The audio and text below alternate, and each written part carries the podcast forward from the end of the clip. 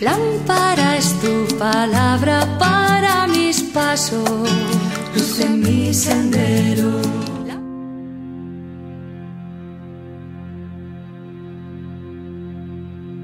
Del Evangelio según San Mateo capítulo 5 versículos del 13 al 16.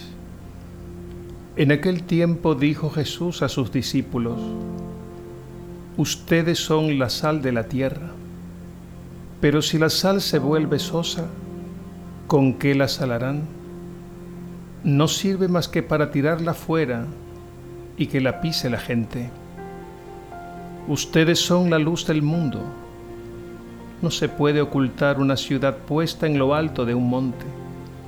Tampoco se enciende una lámpara para meterla debajo de un cajón, sino para ponerla en el candelero y que alumbre a todos los de la casa.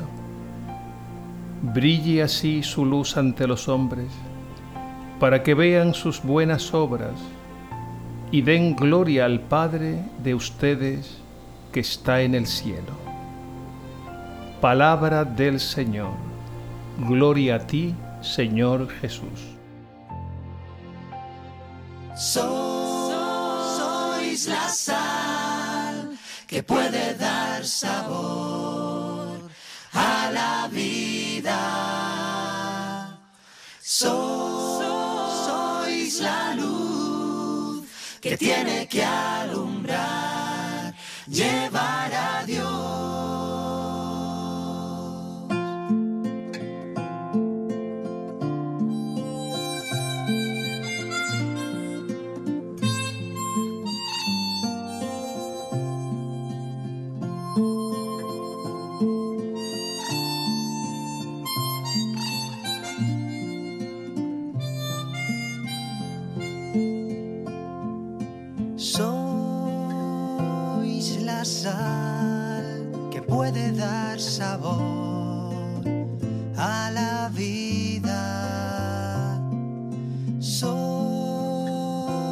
la luz que tiene que alumbrar, llevar a Dios.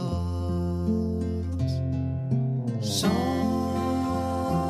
la sal que puede dar sabor a la vida.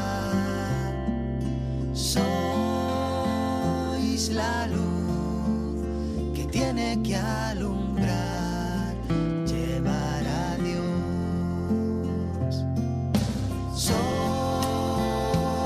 Sois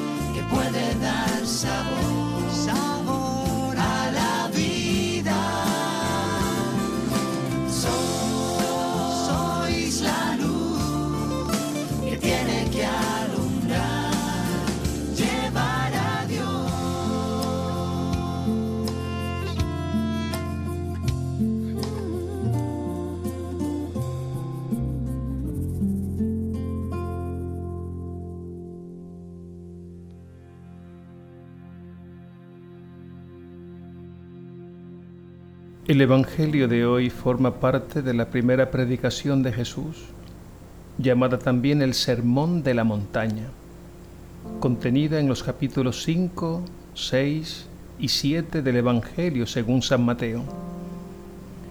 Jesús compara a sus discípulos con la sal y la luz.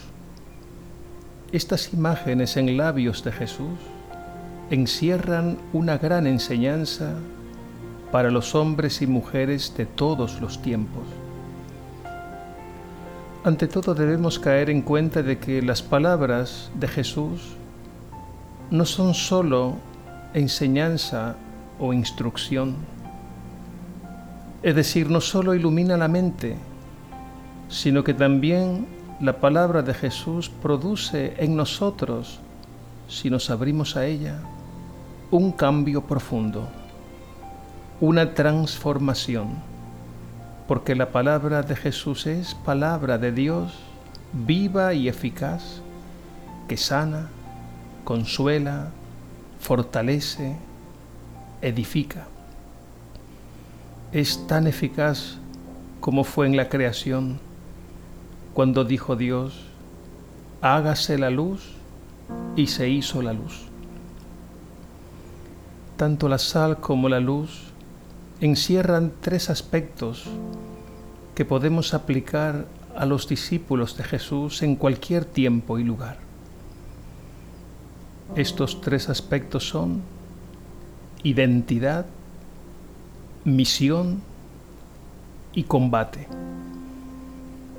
Jesús ha dicho, ustedes son la luz del mundo.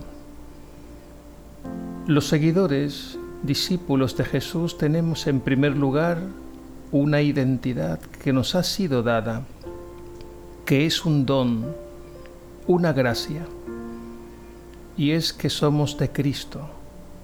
Él es la luz del mundo. Él nos hace partícipes de su luz. En Él adquirimos una nueva identidad, la de ser luz del mundo. Y de esta identidad se deriva en segundo lugar la misión, que es la de iluminar todas las realidades de este mundo. La luz ilumina e indica el camino para andar bien orientados. La luz es la verdad, el bien, lo justo, lo bueno, lo que agrada a Dios. Y la misión del cristiano, la misión del discípulo, en este sentido como luz del mundo tiene un alcance social y universal. Es lo que Jesús nos dice en el Evangelio de hoy. No se puede ocultar una ciudad en lo alto de un monte. Tampoco se enciende una lámpara para meterla debajo de un cajón, sino para que alumbre a todos los de la casa.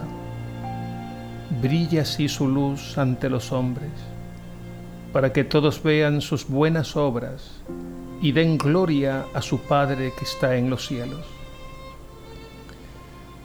En tercer lugar, y como consecuencia, la luz combate las tinieblas, es decir, combate y lucha contra todo aquello que se opone a la luz. Y Jesús mismo ha dicho que Él ha venido a deshacer las obras de las tinieblas.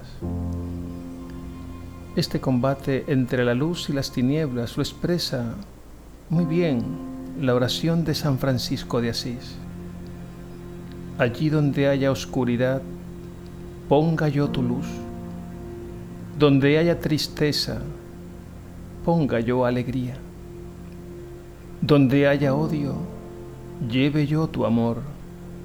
Donde haya duda, lleve y ponga la fe en ti de modo que los discípulos no combaten las tinieblas del mal de cualquier manera, sino empleando las armas de la luz, las armas de Dios, que son su amor y su verdad. Estos tres aspectos, identidad, misión y combate, los podemos también aplicar a la imagen de la sal. La sal tiene en primer lugar una identidad propia. Jesús al decir, ustedes son la sal de la tierra, está diciendo, ustedes tienen un don, una gracia, un algo divino que les da una nueva identidad.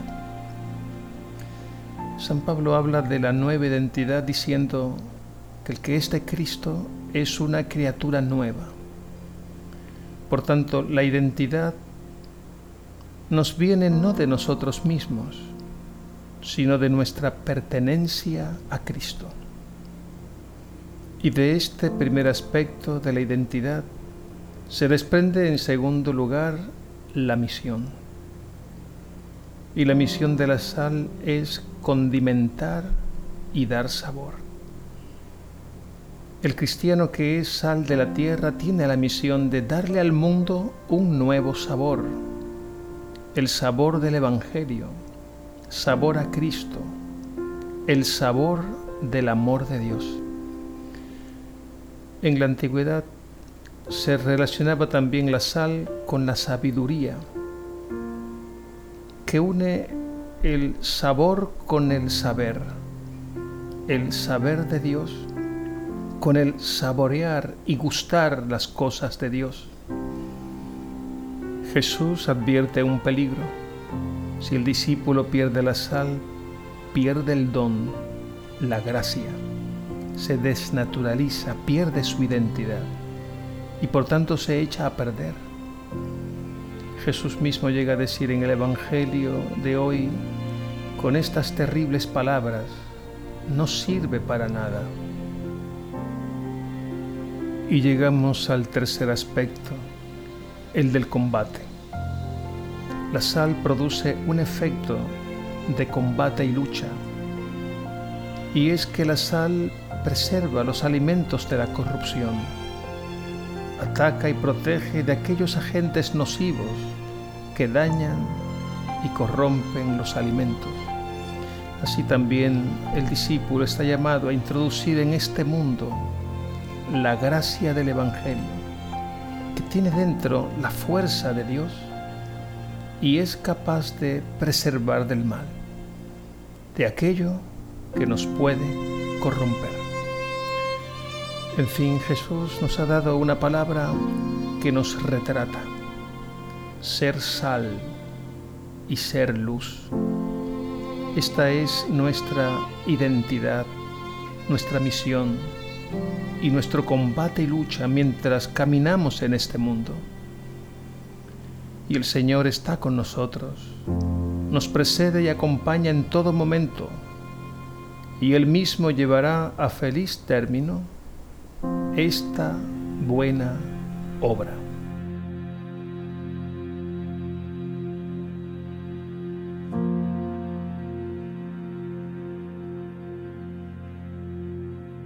Señor, tú me has llamado a ser sal de la tierra y luz del mundo. No permitas que pierda mi identidad para que mi sal no se vuelva sosa ni que mi luz se apague. Quiero permanecer en profunda comunión contigo para que la misión tenga éxito, para que pueda iluminar, o mejor, dejar que tu luz pase a través de mí y lleve tu alegría y tu paz, tu consuelo, tu esperanza y tu amor. Y que a la vez reconozca que ser sal y ser luz implica un combate, combatir las tinieblas para preservar a tus hijos e hijas de la corrupción que viene de la mentalidad egoísta de este mundo. Y gracias Señor por estas imágenes tan hermosas, que las acoja y deje que tu palabra me convierta cada vez más en sal de la tierra y luz del mundo. Y que nunca olvide que esta es tu obra, la obra de tu amor, que jamás fracasará. Amén.